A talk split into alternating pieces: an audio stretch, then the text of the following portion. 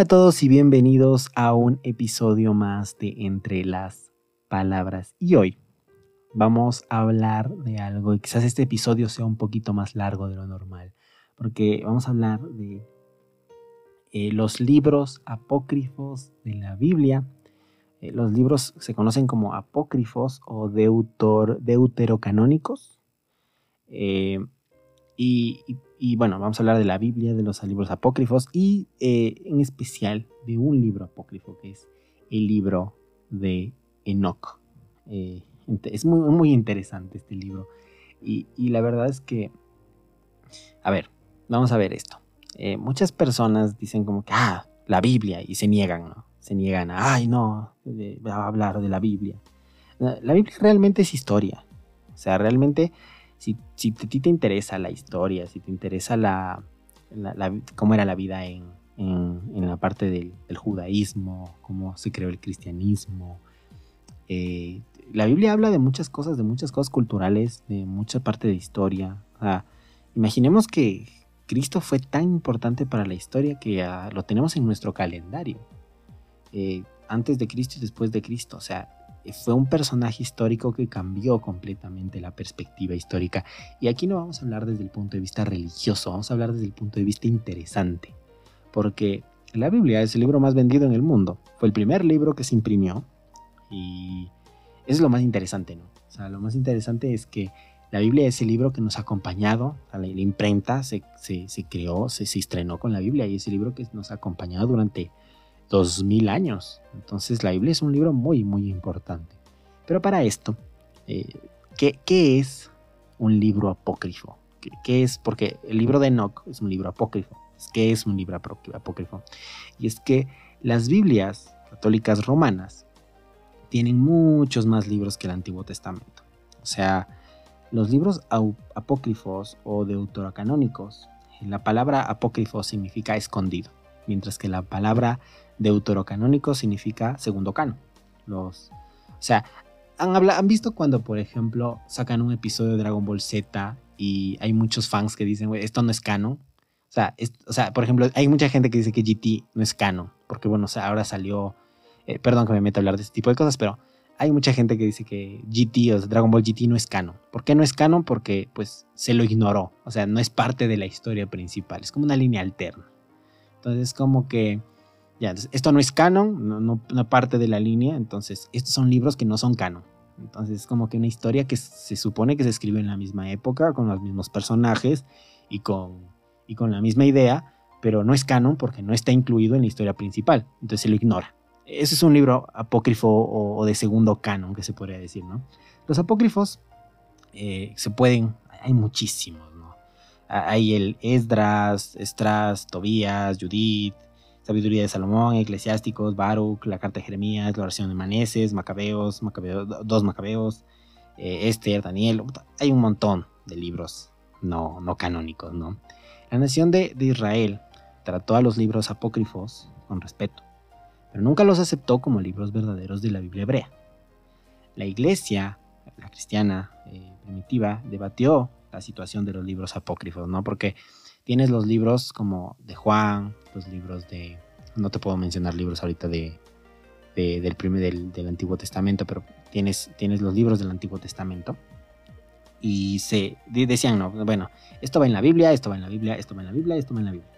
Entonces, si esto va en la Biblia, eh, como estos libros también porque no los metemos en la Biblia, porque hay mucha gente que no sabe que la Biblia no es un libro, la Biblia es una recopilación, es una biblioteca de libros. Hay, hay libros como Apocalipsis, que te narran eh, un, literalmente el apocalipsis, ¿no? Y eso no pasado, no se lo toma como realidad, se lo toma en un punto de vista metafórico.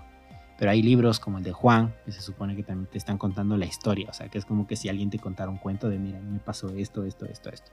Entonces, no es un libro, no se lo puede leer todo como como de, ah, leamos, leamos la Biblia, entonces leemos toda la Biblia de una, no, hay que ver qué libro es de qué y en qué eh, idioma, o sea, bueno, no más que idioma, sino que en qué contexto se escribió cada libro.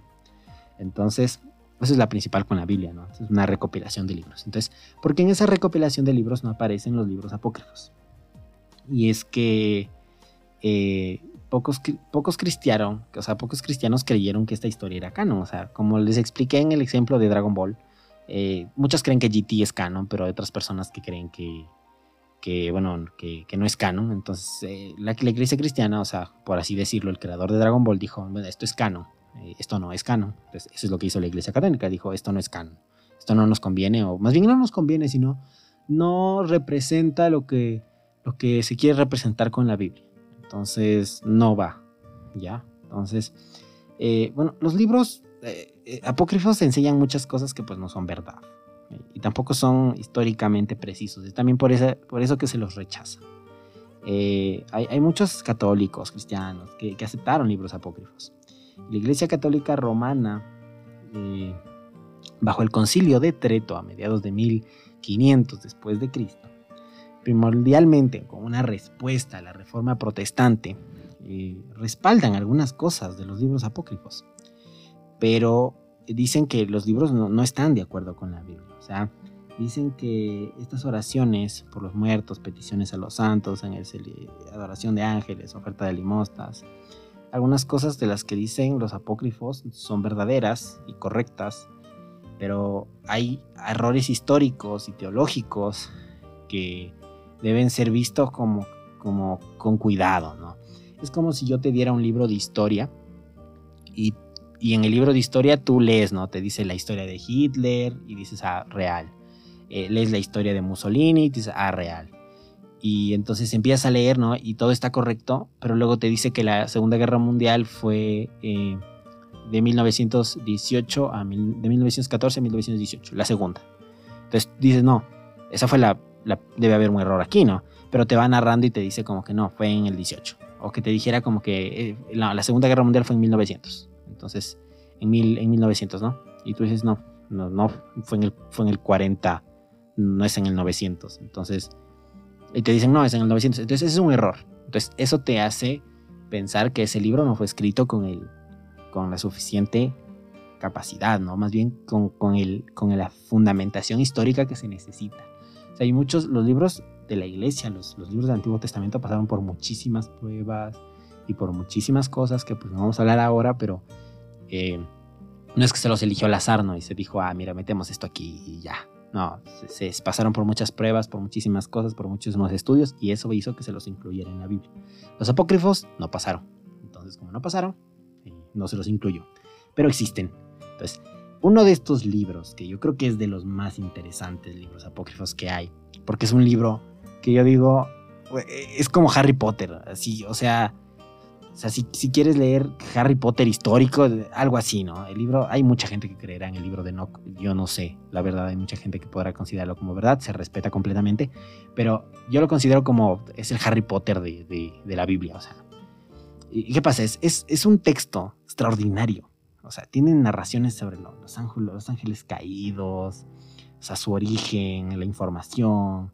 Hay, hay mucha gente que lo califica como información peligrosa, o sea, información bastante, bastante fuerte, ¿no? Entonces, es un libro muy fantasioso, se podría decir. Hay mucha gente que lo califica de fantasioso. Como dije, hay mucha gente que podrá creer en eso, pero para mí, mi, opinión personal, lo considero el Harry Potter de, de, los libros eh, de la Biblia, ¿no? de, los libros apócrifos. Es un libro muy interesante y muy divertido para leer. Eh, si se lo toma desde ese punto, ¿no? Porque se puede hacer un análisis gigantesco y demás, pero yo lo tomé como un libro que, pues, narraciones, eh, narraciones extraordinarias de Edgar Allan Poe, algo así. Entonces, este libro fue prohibido y es un libro apócrifo y fue prohibido. ¿Y por qué se prohíbe? Porque hablan de los ángeles caídos. ¿Y cómo se les conoce a los ángeles caídos? Se les conoce como Nephilim. Muchas personas conocerán este término porque se lo utiliza en Cazadores de Sombras. Eh, se lo utiliza en Cazadores de Sombras realmente, de ahí viene el término Nephilim de este libro. Eh, y se habla sobre los viajes extradimensionales de Enoch. Es un libro bastante debatido, ya que presenta información bastante insólita. O sea, como les dijo, o sea, explica el origen de la pervención humana, la venida de los ángeles caídos a la tierra. Eh, es, un libro que la Iglesia Católica lo censuró porque el texto era muy arriesgado para su doctrina, por lo menos en la época anterior, ¿no? Porque ahora puedes encontrar el libro de Enoch en internet, te lo puedes leer. Antes no era así. Antes, pues, era, si prohibían un libro, no lo encontrabas jamás. Entonces, fue un libro hebreo, escrito 100 años antes de Cristo, y se había perdido, o sea, se perdió, eh, en el siglo IV antes, después de Cristo, pero fue recuperado en Etiopía por el explorador James Bruce en 1773. Entonces, el libro tiene muchísimas narraciones sobre la dimensión espiritual del universo, eh, con el dios Yahvé, Jehová y el descenso de los ángeles caídos a la tierra, quienes sí quisieron separarse del cielo y ah, eh, tener relaciones sexuales con mujeres humanas, al estilo de, la mitología griega. Entonces, estos ángeles les enseñaron a las mujeres distintos poderes, misterios celestiales, hierbas astrológicas. O sea, por eso les digo que es un libro que se considera apócrifo, pero pues. otra cosa, Enoch. Enoch es supuestamente. Enoch es el bisabuelo de Noé. Eh, entonces, realmente, pero eh, la Iglesia Católica descubrió que este libro realmente no está escrito por Enoch y ya vamos a, explicar por qué. Y el libro de Enoch no es incluido ni en la Biblia, ni en la protestante, tampoco en el Tanaj judío, porque podría considerarse como un libro prohibido. Sin embargo, los judíos etíopes sí lo incluyeron en su cano. Entonces, cada uno tomó lo que quería, ¿no? O sea, cada uno toma eh, los libros que quiere para incluirlos en sus creencias. Es, la libertad de creencias en la que vivimos. Y la razón de no incluirlo en la Biblia fue como que es que la Iglesia Católica concluyó que no fue escrito por Enoch, y sino por varios autores hebreos. O sea, entre los siglos 3 antes de Cristo y uno después de Cristo. ya no, ya no, ya no entraría en el, en el Antiguo Testamento y como que no, no, no, encaja en, lo que se contó o en, los otros libros, entonces como no tienes su eh, fundamentación, se lo rechazó. Y es que se descubrió que el libro de Enoch consta con cinco textos distintos se piensa que el estilo literario varía mucho. O sea, es como, digamos, yo junto eh, un libro de Cassandra, de Cassandra Clare con uno de J.K. Rowling y junto a un libro de, de Tara Westover o de Carlos Ruiz Zafón. Junto a los tres libros, entonces tú vas a leer y vas a decir, o sea, esto no me está escribiendo igual acá, o sea, acá dice eh, sus bellos ojos color luna y aquí en cambio dice eh, sus hermosas perlas, eh, sus, hermosas, sus, sus, hermosas perlas de rubí, entonces cambia, ¿no? O sus hermosas perlas de zafiro, ¿no? Entonces es perlas de zafiro, no existen las perlas de zafiro, pero entienden la idea, ¿no? Entonces se puede, se puede entender la diferencia. Entonces, eh, ya.